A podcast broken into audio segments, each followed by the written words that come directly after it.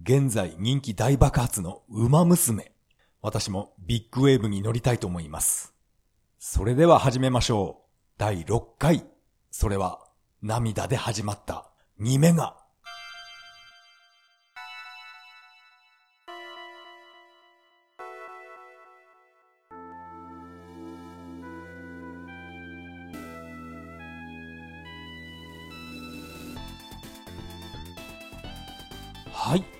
改めましてこんばんは。タカと言います。よろしくお願いします。いや、本当にね、あの、馬娘の人気がものすごいですね。ネット上、特に、えー、私はツイッターを毎日見ているんですけど、馬娘の話題が、えー、尽きないなって感じています。数日前にですね、この馬娘全話、えー、一挙配信していました。えー、ニコニコでもやったのかな私はアベマ TV の方で全話見ました。本当にね、あれは、えー、涙が止まらなかったですね。えー、本当にあのゴミ箱がティッシュだらけになってしまいました。本当にあのストーリーは素晴らしいと思います。えー、今回の本編はですね、この馬娘の話を中心に、えー、まあゲームの話もちょっとしたいと思います。それでは本編よろしくお願いします。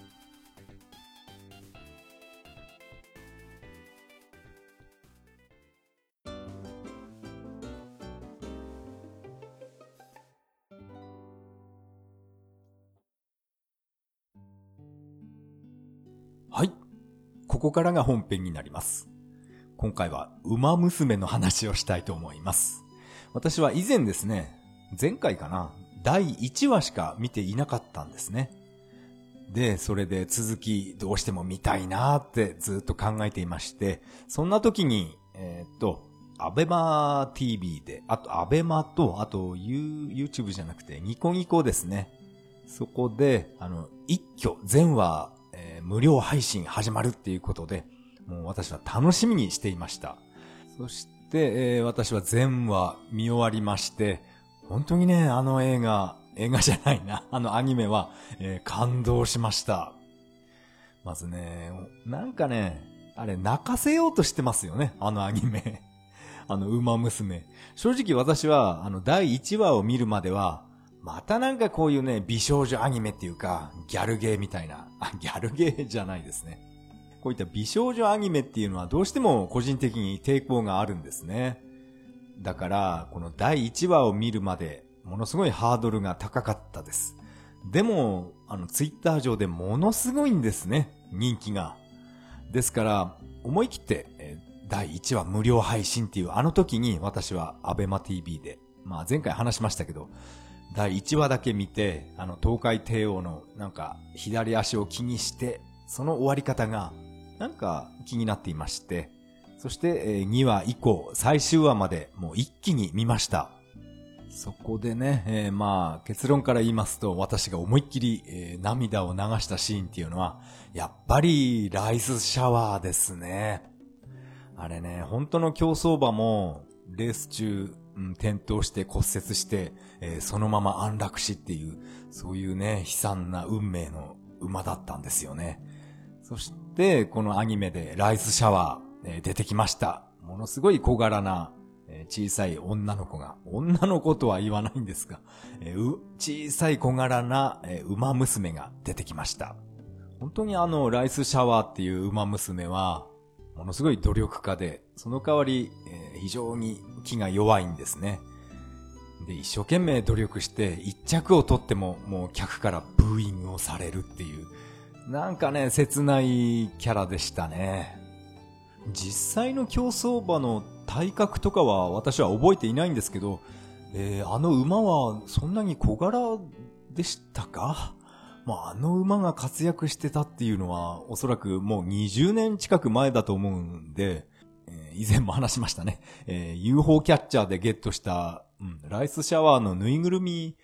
あれがね、車の中とか部屋に飾っていた、うん、あの、あの頃なので、体格とかそういったことは全く覚えていません。このライスシャワーっていうこの馬娘のエピソードは本当に私はもう涙が止まらなかったです。なんだろうな、40代後半になってから、なんかね、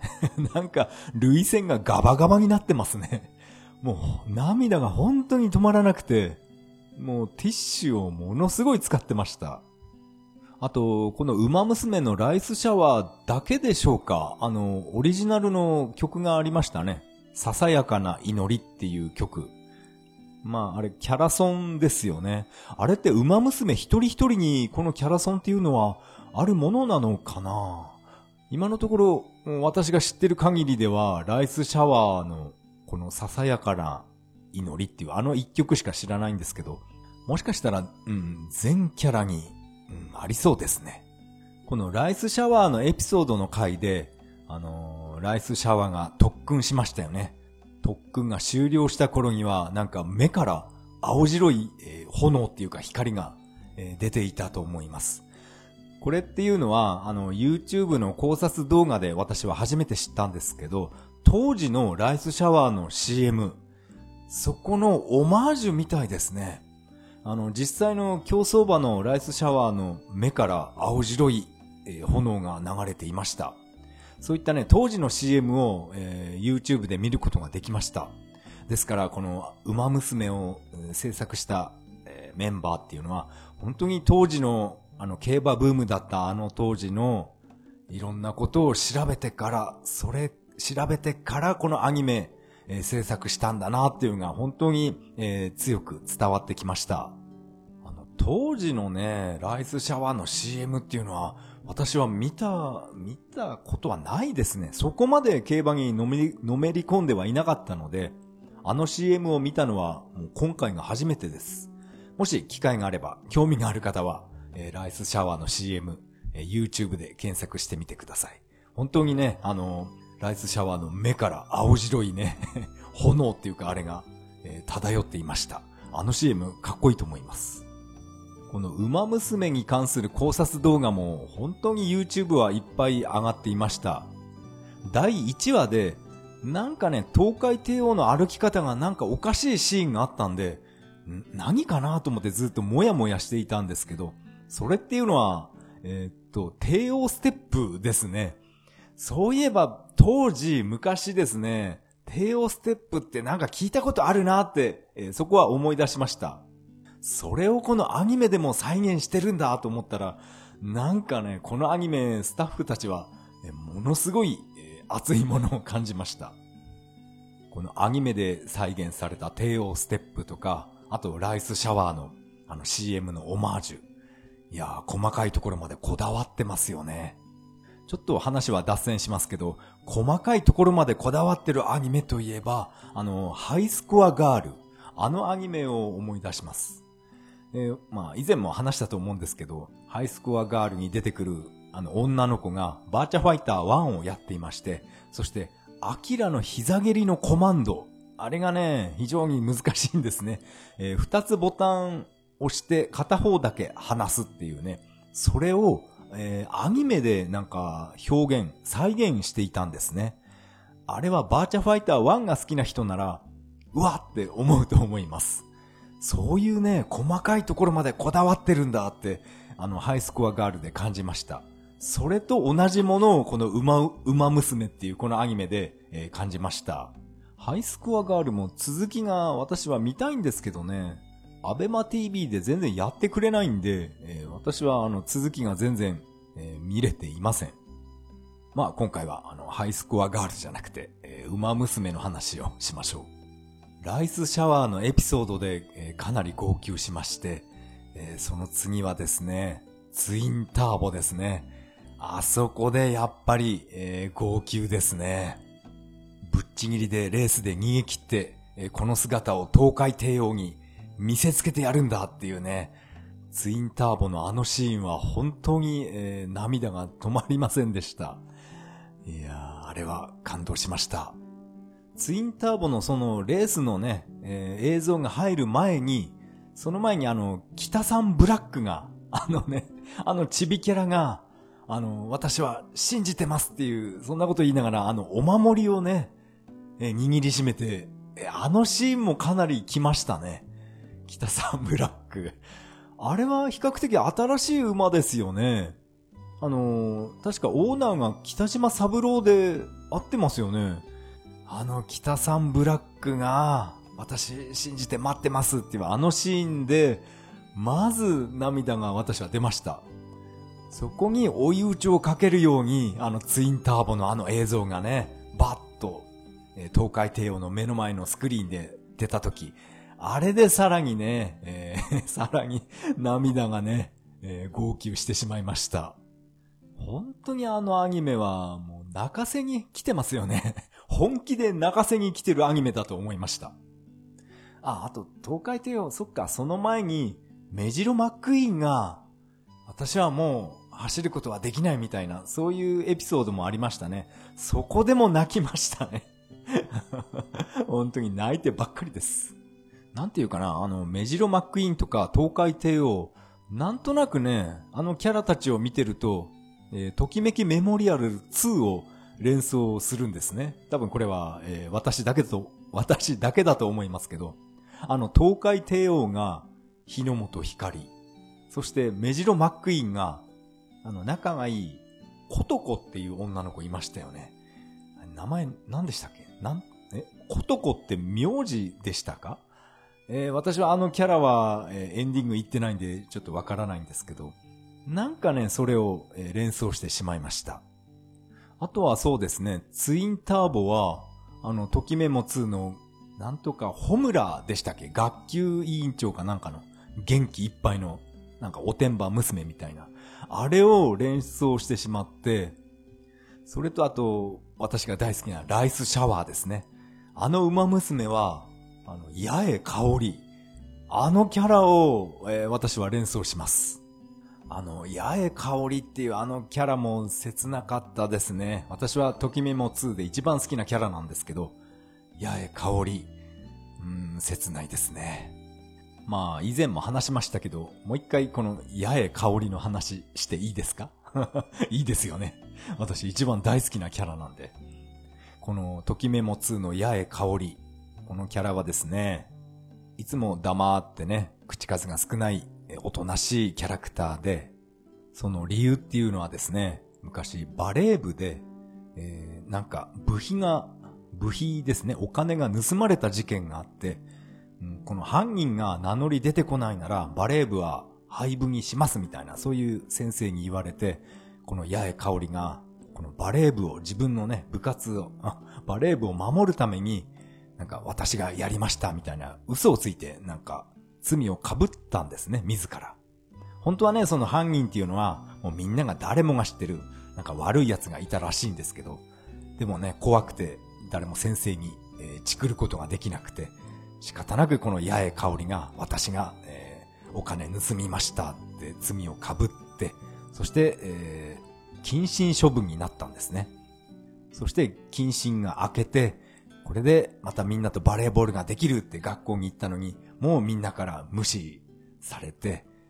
そんなことがあって、もう塞ぎ込んでしまって、もう全く誰も信用しない、えー、暗い、えー、キャラクターになってしまったんですね。そういう口数が少ない暗い女の子を、えー、私は一生懸命、えデートに誘ったり、そういうことをしていました。そしてこの八重香りが、えこういったね、過去の嫌なことを全部主人公に打ち明けるイベントっていうのがあるんですね。えー、私は本当は、えー、1年ダブってるから、あなたより一つ年上なんですっていうね、そういう勇気を出して告白してくれるイベントがありまして、そのイベントを見た後から、もう一気に元気を取り戻す、そういう明るい女の子に、えー、なります。やっぱりね、ときめも2は八重香りが私は一番大好きなんですよね。なんかね、このキャラ、影があるなっていうね、そういうキャラクターを、なんか、一番最初に攻略しに行ってしまいます。それでね、まあ以前もこの話はしましたけど、このときメモ2の人気投票ランキングみたいなものがネット上にありまして、えー、その時は、えー、ぶっちぎりで八重香りが第1位でした。やっぱり多くの人はこういったなんだろうな、かわいそうな女の子っていう、そういうキャラクターは、うん、守ってあげたいみたいな、そういう心理になるのかなどうなんだろう。そしてこの、今回のこの馬娘の人気ランキングみたいなものも、いろんなサイトを私見ましたけど、やっぱりライスシャワーが一番人気っていう、そういうサイトが多かったです。やっぱり多くの人は気が小さくておとなしい、そしてなんだろうな、幸薄いっていうかね、影がある、そういったキャラクターに惹かれるんじゃないかなって思いました。でもこれって男女で考え方違うと思うんですよね。まあ、まあ、さらに話 それますけど、私が、あの、号泣した映画、声の形っていう、あのね、耳が不自由な女の子の、あの映画がありますけど、私はあれを見て、あ、かわいそうな女の子だなっていう感じるんですけど、それがですね、あの映画を見た女性のコメントで、悲劇のヒロイン演じてるようなこういう映画はつまらないみたいな、そういうコメントをどっかで読んだことがあります。そういう考えもあるんだなと思って、えー、コメント読んでいました。そっか、あの、女性から見ると、こういったね、ライスシャワーとか、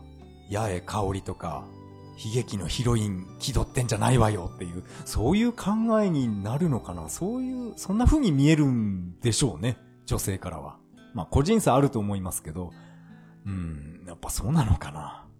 まあ以前会社でですね、えー、私はちょっと食堂でご飯食べながら、いやー、深田京子って可愛いよねってそういう話してたんですね、世間話。深田京子嫌いな男なんて俺は見たことないぞみたいな、そういう話をあの女性社員としていまして、そしたらですね、その、その女性社員が、深田京子なんてあんなのただのデブじゃんっていうね、ひどいこと言うなっていうね、それを今思い出しました。ただのデブじゃんって、何言ってんだお前はって、そういうね、感じがしましましたけど、まあね、男女では、まあ好みが違うんでしょうね。深田京子がデブっていうなら、あの、マツコデラックスとかどうなるんでしょうね。あれは、あれ男か。そっか。えー、かなり話が脱線してしまいましたね。えっ、ー、と、馬娘の話しましょう。そういったわけで、えー、私はですね、この馬娘を見てると、え、ときめきメ、ときめきメモリアル2のそのキャラクターとなんとなく、え、重ねて見てしまいます。いや、本当にね、あのアニメ見ながら、うん、ティッシュ何十枚使っただろうかって ちょっと思いました。本当にもう涙が止まらなくて、あの、特にライスシャワーのあの回ですね。あれがね、泣けました。本当に泣けました。ライスシャワーと北三ブラック、あとツインターボ、あとラストの東海帝王のあのラストもね、最後のレースもなかなか泣けましたね。あ、あとですね、あのツインターボが、と、あの東海帝王に見せつけてやるっていう、あの大逃げした実際のレースっていうのも YouTube の考察動画で私は見ました。ものすごいね、一人だけ本当に第4コーナー回ってツインターボが大逃げして1着を取ったっていう、そういうレース見ました。でも、当時のあのレースと、あ当時のあのツインターボと東海帝王は多分、うん、絡みっていうか、それはなかったと思います。そういったね、実際のレース結果をうまくアニメで取り組んだんだなって思いました。だから本当にね、この、このアニメを作ったスタッフは、競馬のことを一生懸命まあ、勉強したっていうか、競馬が大好きな人が集まったチームなのかな。本当にこの競馬愛っていうのを感じました。まあ、この実際の競走馬のツインターボのこのレースもですね、えー、興味がある方は YouTube で、検索してみてください。本当にね、あの、一頭だけぶっちぎりで逃げまくってますから、あ、こういったね、実際のレースをアニメにね、本当にうまく取り組んだんだなって思いました。この馬娘のいろんな小ネタを解説する YouTube もいっぱい出てますね。もう 私は今までエヴァンゲリオンの考察動画いっぱい見ていたんですけど、最近はこの馬娘の考察動画ばっかり見ています。面白いですね。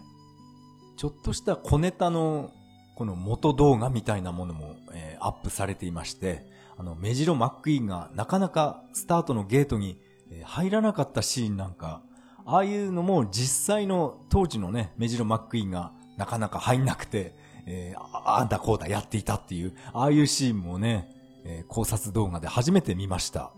でも、アニメでは、なんか、メジロマックイーンが自分の尻尾を、なんかグイグイ引っ張ってましたよね。あれ何やってたんだろうってアニメは思ったんですけど、実際のね、なかなかゲートに入らなかったメジロマックイーンを見ると、なんだっけね、やっぱり尻尾、えー、引っ張られてましたね。あの、係に。そういったシーンもアニメで再現してるんだと思って、えー、再認識しました。あとですね、私は前回は第1話だけしか見ていなかったんですけど、今回こうやって全話見ると、あのー、待ちかねタンホイザー あの馬いたんですね。いやー、びっくりしました。まさかこのアニメで待ちかねタンホイザーが出てくるとは私は 予想していませんでした。いやー、懐かしい名前ですね。待ちかね福来たるっていうのは私はこれは、えー、覚えてないです。聞いたことないです。アニメで初めて知りました。待ちかねタンホイザは自分の中ではこのね、あの有名な馬なんですね。自分の中では。世間的にはどうなんですかねあの馬って強かったのかどうだったか、えー、私は知りません。実際どうなんでしょうね。あと、なんかおバカキャラとして、なんだっけ、ゴールドシップゴールデンシップかな？ちょっとわかんないんですけど、あの、ゴルシって呼ばれてる、あの馬ですね。あの馬のことは私は、えー、わかりません。あの馬っていうのはやっぱり昔の馬なんでしょうか？ゴルシ。なんであれいつもルービックキューブいじってるのかなって。その辺のね、ネタは私はちょっとわからないです。あと、セグウェイ乗ってたりしますよね。あれってどういう意味なのかなって。うん、ちょっと YouTube で、えー、検索 してみますか。メジロマックイーンだけじゃなく、メジロパーマーとか、あと、なんだっけ、ミホのブルボンとか、本当に懐かしい名前がいっぱい出てきて、このアニメは楽しかったです。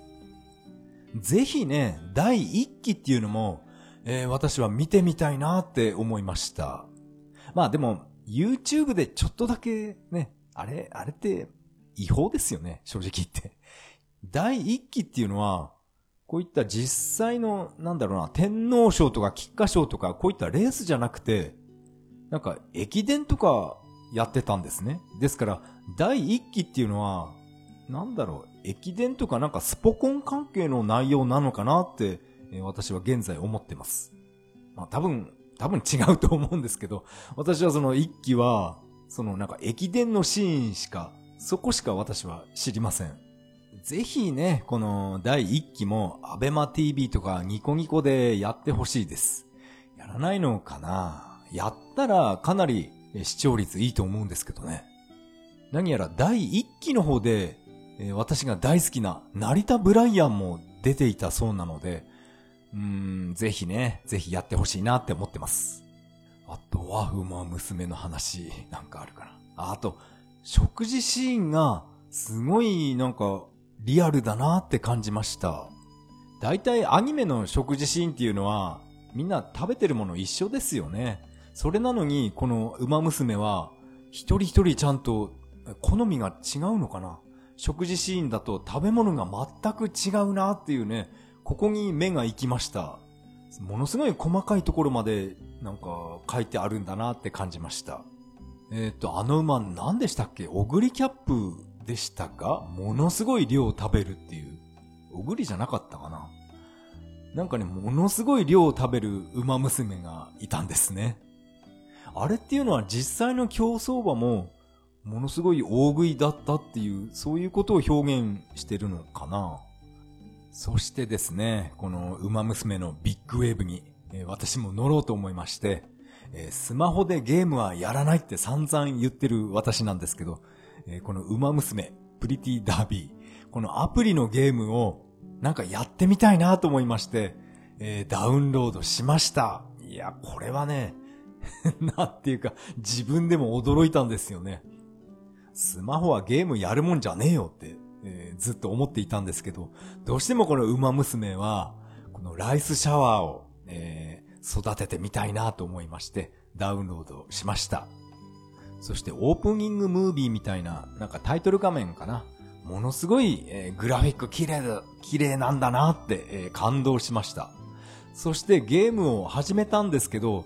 なんかね、やっぱり私のこの iPhone 6がダメなのかな ?iOS は、このバージョンは私のは12.5かなだから、えー、起動できないわけではないと思うんですが、どうしてもゲーム、えー、スタートできません これがね、本当にがっかりしました。一応、チュートリアルの、まあ、途中、途中までいかないか。チュートリアルの頭部分までは、なんとかいけるんですね。あの、案内役のなんか、緑の服を着た女の人が、次は会場へ行ってみましょうみたいな感じで、そこでローディングが入るんですね。そうなると、もうだいたい10秒後ぐらいに、必ず、あの、iPhone のホーム画面に、トップ画面が、あれに戻ってしまいます。どうやっても、えー、これは起動できませんでした。多分これは、この私の iPhone が容量が多分足りないんだなって思って、え、いらない画像とか、え、動画とか一生懸命削除して、あとアプリも、もうほとんど使ってないようなアプリは、アプリはガンガン削除しました。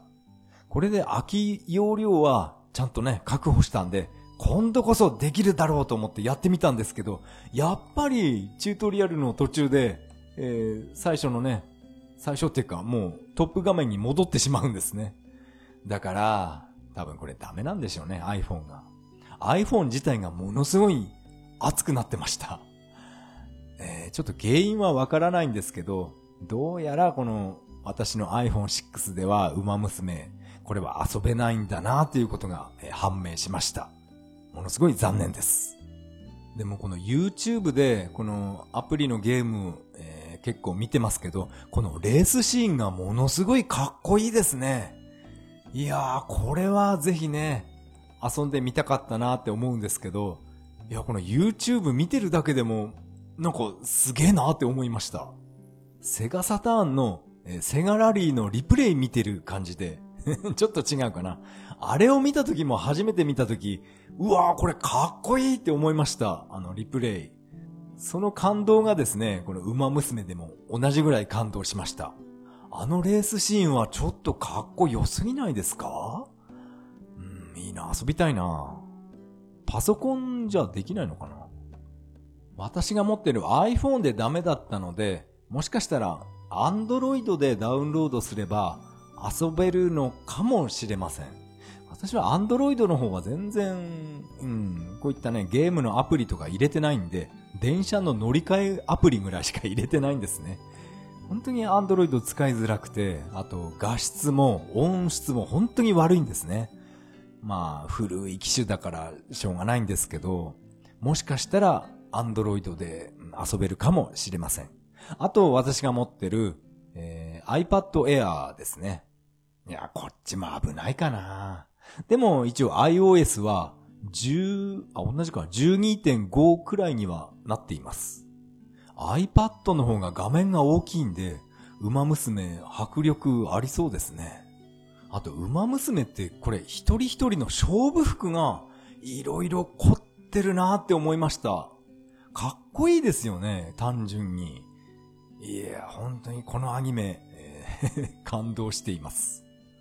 これはゲームじゃなくて YouTube の方で私は初めて見たんですけど、この馬娘の声優さんが集まったライブが、そういった映像を YouTube で見まして、そして、馬ぴょい伝説だったかな？違うかな？そういった曲を、歌っていたんですけど、その時はですね、その声優さんが全員同じ服だったんですね。あの、馬娘が通ってるあの、ん？高校でしたっけ？大学、大学じゃないですよね。高校ですよね。あの、高校の制服で全員同じ制服なので、えー、私はどの声優がどの馬娘の声をやってるか全然わからないんですね。区別がつきませんでした。あと、この動画のコメント欄にもあったんですけど、全員同じ制服じゃなくて、あの、勝負服を一人一人、うん、一人一人違う勝負服で歌ってくれると、誰が誰だか分かりやすいみたいな、そういうコメントもありました。本当にその通りだと思います。私は声優の顔とか知らないんで、どの人が、えー、ライスシャワーの声やってる人なのか全然わからないんですね。ですから、ライスシャワーなら、あのね、青いバラがついたあの勝負服とか、そういったね、えー、区別してくれると、ああいったライブはものすごい、もっと盛り上がるんじゃないかなって思いました。YouTube で見たんですけど、あの、あれってゲームのエンディングなんでしょうか？あの、馬ぴょい伝説っていう、あの歌が聴けるっていうね。あれを私は YouTube で見まして、ていうかあれグラフィックすごいですよね。いやー、半端じゃないです。本当にね、キャラクターが生きてるような動きするんで、えー、びっくりしました。あと、このアニメを制作している、その会社の撮影現場みたいなものも YouTube で見まして、やっぱり、あの、全身に、あの、ピンポン玉みたいなセンサーをつけて、モーションキャプター、モーションキャプチャーを、あれをね、収録してるシーンなんかも YouTube でありました。ものすごいカメラの数でしたね。ああやって撮ってるんだっってびっくりしました。この馬ぴょい伝説のところのダンスシーンだけじゃなくて、あのレースシーンのランニングフォームなんかも各キャラごと違いますよね。本当に細かいんだなーって感じました。このモーションキャプチャーを収録しているそういったね動画は全員女性がそういったねセンサーをつけた服を着て踊ったりやっていたんですけど、えー、実際はどうなんでしょう？一応 YouTube にアップロードすることを前提に撮影してるから全員女性にしたんじゃないかなって私は勝手に、えー、考えているんですけどね。っていうのは、あの、プレステの、えー、ファイナルファンタジー8ありましたよね。スコールとかリノアが出てきたあれです。あれで、あの、リノア、ヒロインのリノアのモーションキャプチャーをやったのは私です、みたいな、そういったね、男の人が なんかいましたよね。リノアのあのモーションは私やりましたっていう。おっさんがね、おっさんじゃなかったかな男の人。だから、馬娘も、あれ本当は男、全員男の人がダンスとかやってモーションキャプチャ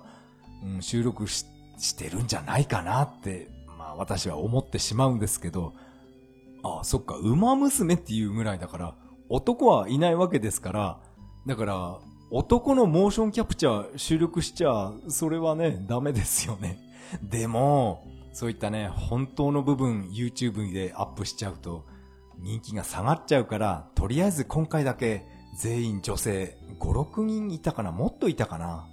そのセンサーをついた服を着た女性が踊ったり走ったり、そういったね、YouTube にアップロードすることを前提にして、あの女性をうん撮影してたんじゃないかななんて、えー、勝手に思ってます。えー、私の勘違いだったら、えー、すいません。今回の、馬娘、今回の、馬娘、今回の、馬娘の話は以上になります。ありがとうございました。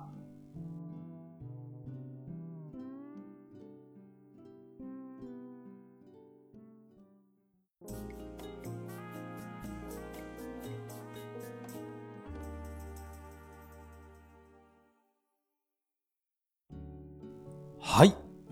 エンディングです。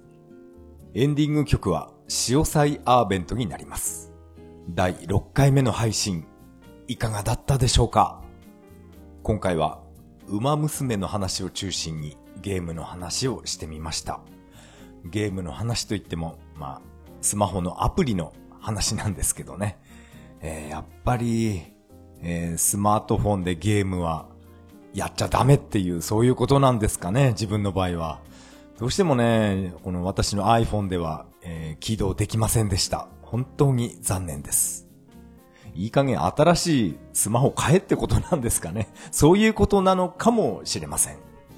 あ、そっか、ゲームの話といえば、何やら、あの、プレステ3の、あ、3、3じゃないか。プレイス、プレイステーションストアあれが閉鎖になるっていう、あれは正式発表ではないんですよね。ただの噂ですか？なんかインターネット上で、特に YouTube でもかなり盛り上がってまして、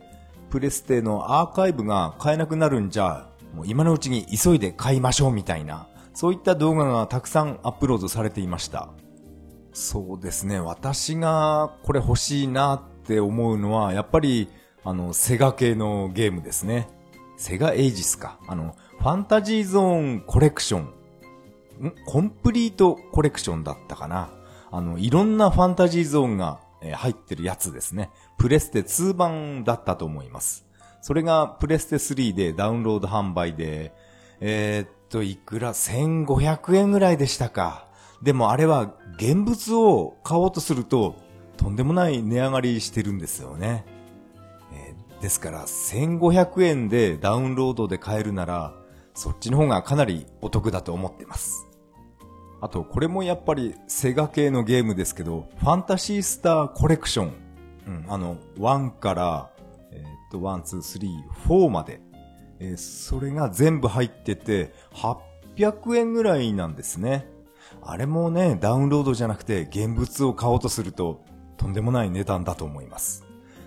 まあ800円、あ、でも私はサターン版のファンタシースターコレクションもあるので、まあ買う必要もないかなとも思うんですけど、あの、プレステ2のファンタシースターコレクションも、うん、ちょっと気になってます。まあ私は無職ですから、あまりね、無駄遣いは、無駄遣いは、えー、避けたいと思います。こういうゲームの話は本編で話せばよかったですね。今頃思い出しました。ここでメッセージを紹介したいと思います。ツイッターのハッシュタグ、それは涙ででいただきました。しんごさん、ありがとうございます。えー、待ちかねタンホイザー、初めて買った馬券です。といただきました。メッセージありがとうございます。マチカネ、タンホイザー。なんか有名なんですね、やっぱり。この馬知ってるの自分だけかなって思っていたんですけど、いや、アニメにも出てくるし、こうやってね、あの、シンゴさんも、えー、馬券を買ったということで、えー、有名だったんですね。でも、シンゴさんが初めて買った馬券が、えー、マチカネタンホイザっていうのが、これがね、なん、なんと言いますか、えー、運命を感じるような気がしました。この馬券、どうでしょう？当たったんでしょうか？気になりますね。えー、慎吾さん、メッセージ、ありがとうございました。えー、続きまして、ケータマンさん、えー、ありがとうございます。えー、ずっと更新しないなぁと思っていました。最新回は聞けてないですが、妖怪道中記はスイッチでありますよ。ナムココレクションの中です。僕も幼少の頃、ミクリアなので気になってます。といただきました。ケータマンさん、ありがとうございます。えー、これですね、このメッセージを見まして、え、妖怪道中記あるんだと思って、急いで私は、あの、スイッチの、任天堂 e ショップ、えー、見てみたんですけど、これ、ナムココレクションっていうのは、これ、あれですよね。ファミコン版の妖怪道中記のことでしょうかえ、もしかしたらこれ自分の探し方が間違ってるんですかねファミコンの妖怪道中記は、えー、確かにありました。でも私は、あの、アーケード版の妖怪道中記がやりたいんですね。これ、スイッチでもないですよね。もしかしたら、ちゃんと探せば出てくるんでしょうか？ちょっとこの辺、えー、気になってます。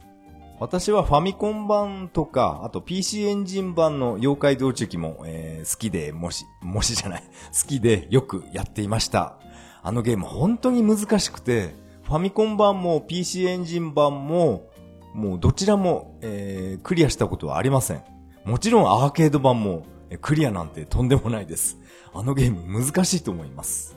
えー、そんなわけで、えー、アーケード版の妖怪道中記、えー、ただいま指名手配中なので、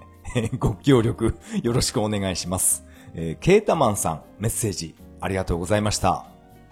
ケータマンさんはいろんなポッドキャストでお名前をよく聞きます。えー、たくさんポッドキャスト聞いてらっしゃるんですね。いいですね。えー、次のお便りは、マハリトさん、えー、メッセージありがとうございます。お正月に猪木の波でドライブする話を聞き返していて、現在猪木はどうしているいるのかを調べてみたら、高齢で入院生活なんですね。楽にさせてくれよのセリフにちょっと涙が出てきました。猪木の名言、元気があれば何でもできる。まさにその通りだと思います。といただきました。マハリトさんメッセージありがとうございました。これですね、あの、現在、あの、アントニオ猪木さんは、まあ、闘病中で、ものすごいもうげっそり痩せてしまいました。でもそういった姿をもう隠すことなく、もう全部さらけ出すっていうね、こういう、なんていうかな、俺の生き様を見とけみたいな感じで YouTube に配信しているんですね。私もこのアントニオ猪木の YouTube、最後の闘魂っていうチャンネル名なんですけど、ちょっと縁起悪いですよね。最後の闘魂で。でも私は、登録して、いつも、え動画見ています。以前よりも、ちょっと顔色が、血色が良くなったなって感じました。最近では、あの、固形物も、え、食べられるようになったらしくて、え、もりもり食べていましたね。あと、古舘一郎さんも YouTube で、えー、このアントニオ猪木に、え頑張ってくれみたいなメッセージを、え配信していました。うん、本当にね、え早く元気になってほしいです。現在は78歳っていうかなり高齢ですが、あの猪木ならね、きっと病気にも打ち勝ってくれると思います。あとですね、このアントニオ猪木のあの純金フィギュアっていうね、なんかすごいものを発売されていまして、えー、っと、身長が4センチかな。ちっちゃいですよね、4センチ。えー、どのぐらいだろう。筋肉マン消しゴムぐらいかな。もうちょっと大きいかな。あれが、えー、全て純金です。18金じゃなくて24金ですから、ものすごい純度が高いです。99%、99. 点何パーセントだったかな。ほとんど100に近い純度になっています。それがですね、なんとなくツイッターで見て、チラッと見たら、あ、6万円か、ちょっと買ってみようかなって思ったんですね。でも、よーく値段見たら丸が1個多くて、え、60万円ってびっくりしたんですね。えー、っと、このね、4センチの猪木のフィギュアが、えー、60万円になっています。えー、これ定価です。あ、定価っていうか、えっと、税抜きですね。税抜きで、えー、60万円です。これね、アントニオ猪木好きな人ならきっと買うんだろうなって思いました。確か、えっ、ー、と、私が中学生の時ですかね。アントニオ猪木の、アントニオ猪木のブロンズ像っていうのが発売されてまして、よく週刊少年ジャンプの後ろの方の通販ページに載ってたと思うんですよね。猪木のブロンズ像。あれが当時私は欲しかったです。そしてですね、このアントニオ猪木のブロンズ像のネタで、えっ、ー、とね、あの人は、えっ、と、筋肉少女隊の大月健二か。あの人がですね、なんか彼女の家に遊びに行った時に、彼女の部屋のテレビの上にアントニオ猪木のブロンズ像があったらしくて、それを見て、さらに彼女を惚れ直したっていうね、そういう、本当かネタかわからないんですけど、そういう話を、え聞いたことがあります。確かね、ご機嫌ようで聞いたんだっけな。ちょっとそこは怪しいんですけど、何かで喋、えー、っていました。面白いですね。まあ私はそろそろ自分の車を売ることを考えているので、もし車を売ったお金が60万円になったら、えー、この4センチの猪木の純金フィギュア買うかもしれませんね どうしようかなえー、そんなことを、えー、企んでいます。えー、マハリトさんメッセージありがとうございました。メッセージは以上になります。このポッドキャストでは皆さんからのメッセージをお待ちしています。シーサーブログの投稿フォーム、またはツイッターからハッシュタグ、それは涙でとつぶやいていただけると大変励みになります。えー、最後はちょっとだけ雑談したいと思います。えー、神々ですいません。えー、私は以前、あの、エヴァンゲリオン見に行ったっていう話はしたと思うんですけど、えー、もう一回、えー、見に行ってきました。二回目はですね、あの、4D、ん ?IMAX って言うんですか？あれは。IMAX4D っていう名前なのかな？私は初めて、あの、あの 4D で見てきました。宇都宮にちゃんとあるんですね、そういうところが。えー、私は初めて行きました。ナビを見ながら、一生懸命その映画館 探しながら行ってきました。そして初めての 4D の映画なんですけど、いやー面白かったです。座席がね、グリングリン回るのは当然なんですけど、あと、なんていうかな、匂いなんかもね、新エヴァンゲリオンで、なんか草原のシーンがあるんですけど、その時はね、もう、会場中かな？それとも自分のところだけかな？匂いがね、土の匂いみたいな感じがふわーっと流れたり、そういうね、特殊効果も楽しめました。あとはですね、自分の顔にバシャッとミストがやっぱりかかってきました。ミストっていうか、なんだろうな、勢いよく噴射してくるんですね。バシュって。ちょっとした水分が含んでいたと思います。あれが本当にやるとは思いませんでしたね。ああいうことやってくれたらいいなとは思っていたんですけど、本当にああいう機能があるとは知りませんでした。まあその勢いよくミストがバシャってくる他にも、あと、なんていうかな、車に乗ってるシーン、車の窓を開けて、えー、そういったドライブのシーンだと、一定の風量で、ふわーっと自分の顔に風が当たりました。本当にね、車の助手席を、助手席に乗ってるような、そんな感覚になります。いやー、楽しいですね、4D。あと、足元、足首あたりに、ババババってなんか変なものが当たってきたり、あと背中にですね、なんだろうな、マッサージチェアみたいな感じで、背中グイーって拳で疲れるような、そんな感覚もありました。自分の体とか匂いを感じるのはそんな感じなんですけど、あとは光ですね。目の前の大きなスクリーンの他にライトがいっぱいついていまして、あの、使徒の攻撃するとき、ビヨーンって変な音をしながら、レーザーとか撃ちますよね。あの時、スクリーンの他のライトたちが、バッと一気に光るんですね。眩しいって感じで。あれが面白かったです。私はこの 4D 映画っていうのは初体験だったんですけど、いや、こんなに面白いものなのかなって感動しました。映画料金が1800円で、それにプラス1000円えー、1000円足すだけなので、そんなに高い料金じゃないですよね。2800円ですから。うん。多分、ポップコーンってあれ、一つ1000円ぐらいするんですよね。まあ、今回も私は、あの、ポップコーン我慢しましたけど、本当にね、あのキャラメルの香り、いい香りするんですよね。みんな美味しそうに食べてるんですけど、まあ、私はいつも通り、いや、あんなね、砂糖を体に入れちゃダメだっていう、そういうね、自分に厳しくなってるんで、我慢しました。このエヴァが始まる前に他の映画の宣伝がいっぱい貼りまして、えー、そこで名探偵コナンの、えー、CM がいっぱい入ってました。CM っていうか、なんていう、なんていうのかな。あの、名探偵コナンも、これももしかしたら 4D なのかなってちょっと思いましたね。コナンで 4D っていうのは、